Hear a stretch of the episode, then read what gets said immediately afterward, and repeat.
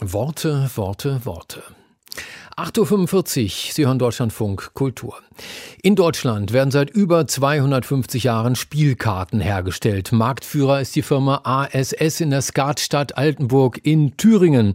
Wenn Sie gern einmal die ganze internationale Pracht der Spielkarten kennenlernen wollen, ihre kunstvolle Gestaltung über die Jahrhunderte hinweg, dann hilft dabei ein neuer, ein opulenter Bildband mit dem Titel Zahl, Farbe, Trumpf. 120 Kartenspiele aus der Sammlung der französischen Nationalbibliothek.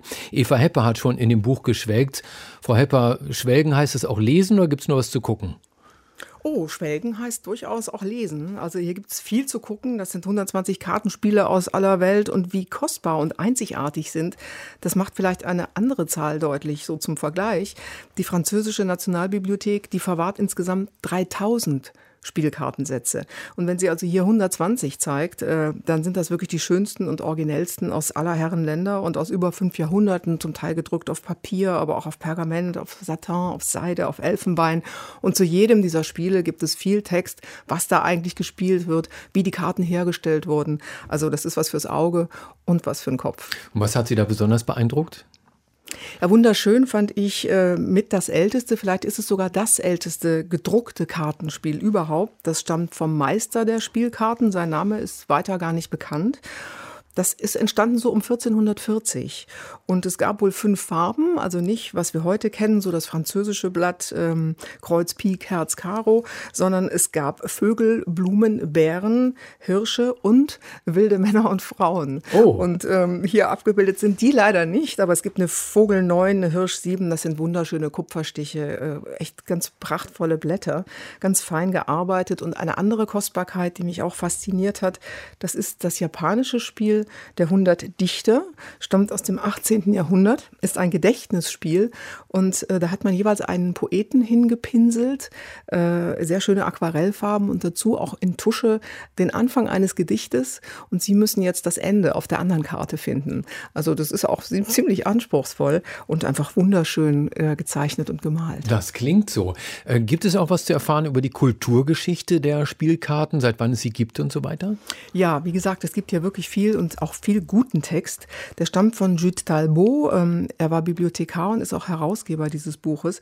Ein absoluter Fachmann und er schreibt eigentlich auch zu allem. Also er erklärt Spiele und Spielregeln. Er beschreibt die, wie gesagt, die Herstellung der Karten, die Farbzeichen, die Spiele äh, und natürlich auch äh, eigentlich die Geschichte der Spielkarten. Also die stammen aus dem fernen Osten. Die haben ihren Ursprung im 13. Jahrhundert in China tauchen dann so 100 Jahre später in Südeuropa auf. Ähm, über Handelswege wahrscheinlich sind sie zum Mittelmeer gekommen und dann gehen sie ungeheuer schnell nach Norden und um 1400 findet man sie fast überall in Europa. Und dieser Siegeszug, und das fand ich sehr interessant, das war mir ehrlich gar nicht klar, der verdankt sich auch zwei Neuerungen, nämlich der Herstellung von Papier und der Verbreitung und dem Aufkommen des Kupferstichs. Und dass der Kupferstich sich so durchsetzen konnte, das liegt tatsächlich an der ungeheuren Nachfrage nach Spielkarten. Und das wiederum äh, geht, also es geht sozusagen so beidseitig. Der Kupferstich setzt sich durch, gleichzeitig entstehen mehr Spielkarten und das kurbelt dann auch die Nachfrage an. Und sowas erfährt man eben hier auch. Ja, nun sind Spielkarten ja Alltagsgegenstände, die auch mal verloren gehen. Ich erinnere mich äh, gerne an äh, das Quartett Supercars, das ich in den 70er Jahren immer gespielt habe. Irgendwann fehlten dann einige Karten, dann habe ich wahrscheinlich betrügerisch auf dem Flohmarkt verkauft. Heute vermisse ich es sehr. Mhm. Wie kommt es, dass all diese Karten für diesen Band erhalten geblieben sind? Ja, das äh, tatsächlich wurden viele Karten äh, gesammelt. Man hat nicht mit allen gespielt, äh, was ein Kuriosum ist, äh, was sich hier zeigt, dass so viele Karten aus dem 17. und 18. Jahrhundert in dieser Sammlung sind. Das liegt auch daran, dass die Rückseiten dieser Spielkarten anfangs weiß waren. Die waren nicht gestaltet, sondern die waren blanko.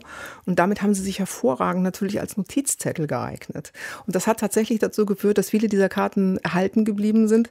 Ähm, es gibt auch hier so nette Geschichten, zum Beispiel Voltaire, genauso wie Jean-Jacques Rousseau hat seine Ideen äh, eben auf dem Rücken von solchen Kartensets festgehalten. Und das hat natürlich dazu geführt, dass man die nicht weggeschmissen hat. Andererseits muss man sagen, dass viele von denen so edel und kostbar gestaltet sind, dass schon früh klar war, das ist irgendwie auch was Besonderes und das lümmelte nicht so in den Schubladen rum wie bei uns heute, sondern wurde auch äh, gepflegt behandelt sozusagen. Heute ist ja die Gamescom in Köln erstmals fürs Publikum geöffnet. Man könnte ja fast sagen, die Spielkartenspieler sind die Computerspieler früherer Jahrhunderte gewesen. Absolut, ja. Äh, erfährt man was über diese Spieler über die Jahrhunderte hinweg? So ein bisschen. Also man erfährt, dass das sich tatsächlich in allen Gesellschaftsschichten durchgesetzt hat, dieses Spiel. Aber die Adeligen oder die europäischen Eliten, die haben natürlich damit angefangen und dann sickerte das irgendwann weiter runter. Was ganz spannend ist, ist auch, dass man sieht, äh, wie sich die Karten entwickelt haben. Es gibt hier welche, äh, die zum Beispiel die französische Revolution zeigen. Und das fand ich ungeheuer spannend, weil da die Könige, die Damen und die Buben tatsächlich verschwinden. Und es kommen dann die Bauern und es kommen die Republikaner aufs Blatt. Und da sieht man dann ganz schön, und das kann man mit diesem Buch auch machen, dass sich so eine Geschichtsschreibung auch auf den Karten zeigt. Also die zeigen historische Kontexte, die zeigen Verhältnisse, die zeigen gesellschaftliche Entwicklungen. Und äh, gespielt hat tatsächlich jeder. Ist das so ein Couch-Table-Buch, was man aufgeschlagen auf dem Wohnzimmertisch liegen lässt, oder sind dafür die Texte doch zu schön, dass man es eher echt lesen sollte? Nee, das ist ein schönes Sofa-Buch. Also das ist auch nicht so groß wie jetzt so ein Riesenatlas. Mhm. Äh, und es ist auch nicht so schwer. Äh, es ist wunderbar gedruckt und ich habe es die ganze Zeit auf dem Schoß gehabt.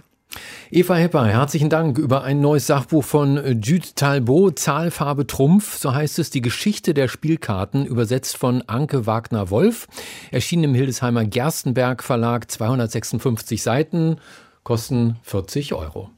Herzlichen Dank.